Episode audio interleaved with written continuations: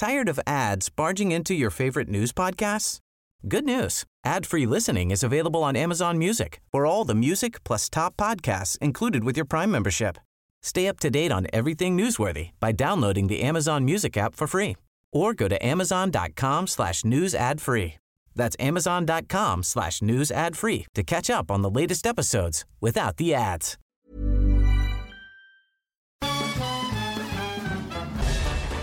Farándula 021 es un podcast de cultura pop, donde analizaremos sin piedad series, películas, programas, música, moda, tendencias, libros, redes sociales y hasta figurosas e inventadas.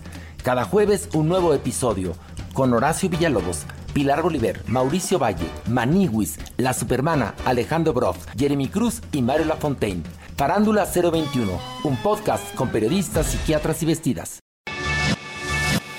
Te lo cuento, te lo cuento. Tu dosis diaria de noticias. Excelente inicio de semana a todos. Bienvenidos a su dosis diaria de noticias con Te lo cuento. Soy Laura Gudiño y el día de hoy tengo una invitada especial que quiso estar presente en la grabación de este episodio. Saludadnos a todos, Mitch. Hola a todos, espero les guste la dosis diaria de noticias. Súper, ahora sí, vamos a darle una vuelta al mundo juntos. La caja de Pandora se abrió. La investigación periodística Pandora Papers reveló el modus operandi de los líderes mundiales para mantener y expandir sus riquezas en lo oscurito.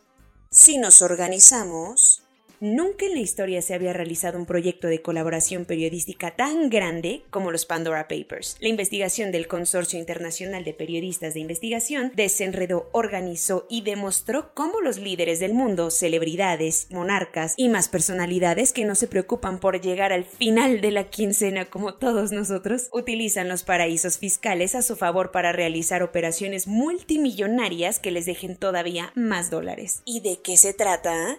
Los papeles de Pandora es un trabajo de investigación realizado por más de 600 periodistas de 117 países distintos, que logró filtrar cerca de 12 millones de documentos mediante el cual se descubrió cómo las personas más poderosas del planeta esconden millones de dólares en paraísos fiscales. El trabajo analizó la información secreta de 14 despachos de abogados y acomodó todas las piezas del rompecabezas que explica el funcionamiento de las sociedades offshore. Pese a que los paraísos fiscales no son necesarios necesariamente ilegales, los Pandora Papers muestran cómo los tejes y manejes de los multimillonarios los llevan a utilizar sociedades fantasma, fideicomisos opacos o cualquier tropelía financiera en lugares como Suiza, Panamá, Dubái, Mónaco o las Islas Caimán para evitar pagar tantos impuestos. ¿Quiénes salieron embarrados?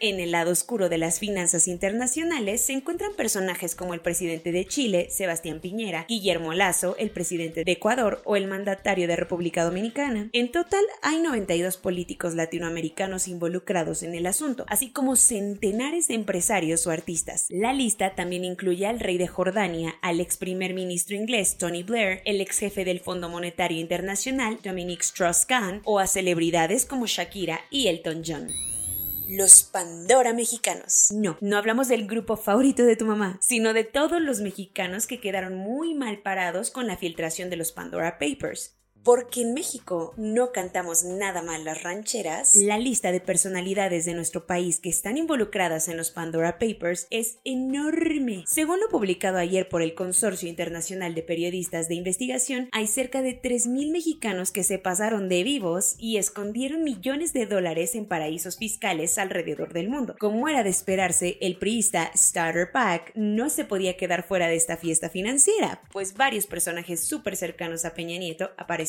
¿Y entre ellos quién es? El gobernador del Estado de México, Alfredo del Mazo, y su esposa, los hijos de Arturo Montiel y Jesús Murillo Caram, y hasta Juan Armando Hinojosa Cantú, el que le vendió la Casa Blanca, Angélica Rivera. Y ni con la 4T las cosas cambiaron, porque en la lista están Jorge Arganis, el secretario de Comunicaciones y Transportes, el senador de Morena, Armando Guadiana, la pareja de Manuel Bartlett y hasta Julio Scherer, el ex consejero jurídico de la presidencia y uno de los hombres más cercanos a López Obrador.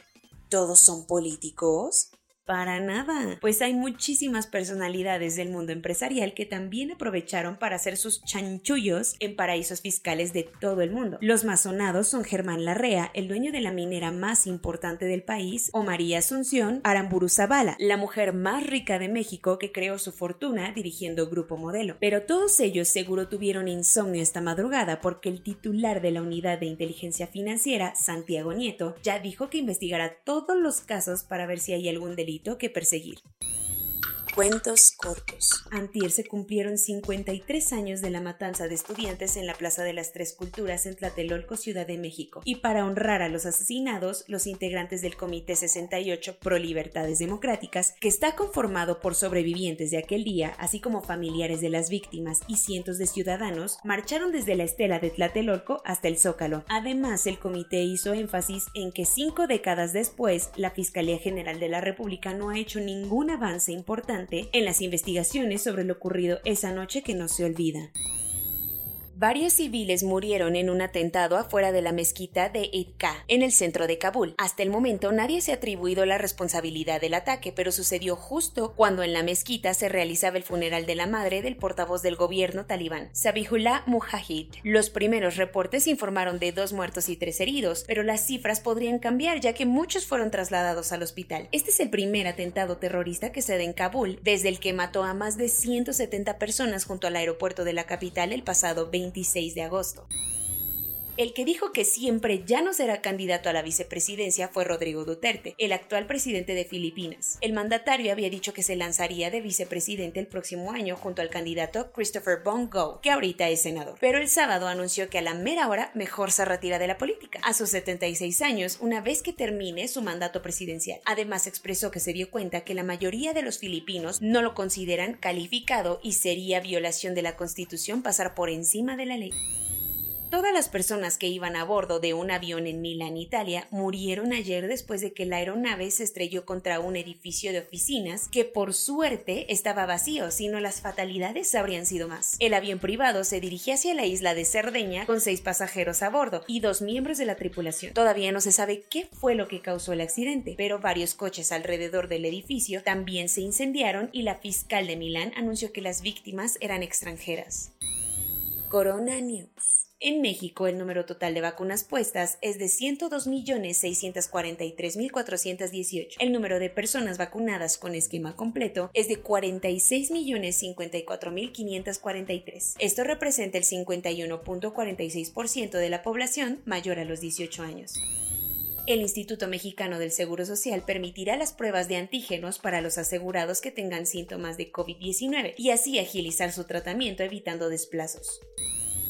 Hoy arranca la aplicación de la segunda dosis de la vacuna contra COVID-19 en 22 municipios del Estado de México. El viernes pasado inició el registro para que los jóvenes de entre 12 y 17 años con alguna enfermedad complicada reciban la vacuna contra COVID-19. Algunos de los padecimientos considerados son cáncer, afectaciones de los riñones, diabetes u obesidad mórbida, entre otras.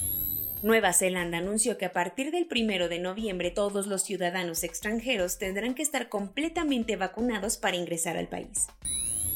El director de biotecnología del laboratorio que desarrolló la primera vacuna contra COVID-19, BioNTech, anunció que seguro se va a necesitar una nueva fórmula para el próximo año, porque el virus sigue mutando la consultora PricewaterhouseCoopers le dijo a 40.000 de sus empleados en Estados Unidos que podrán trabajar para siempre de forma remota. ¡Wow! A pesar de tener una de las tasas de vacunación más altas de todo el país, la región de Nueva Inglaterra en Estados Unidos está sufriendo todavía los impactos de la variante Delta que tiene los hospitales saturados. Soy Laura Gudiño y esa fue su dosis diaria de noticias, la primera de la semana. Que tengan un buen día, los invito a que nos sigan en las redes sociales de TikTok e Instagram. Hasta mañana.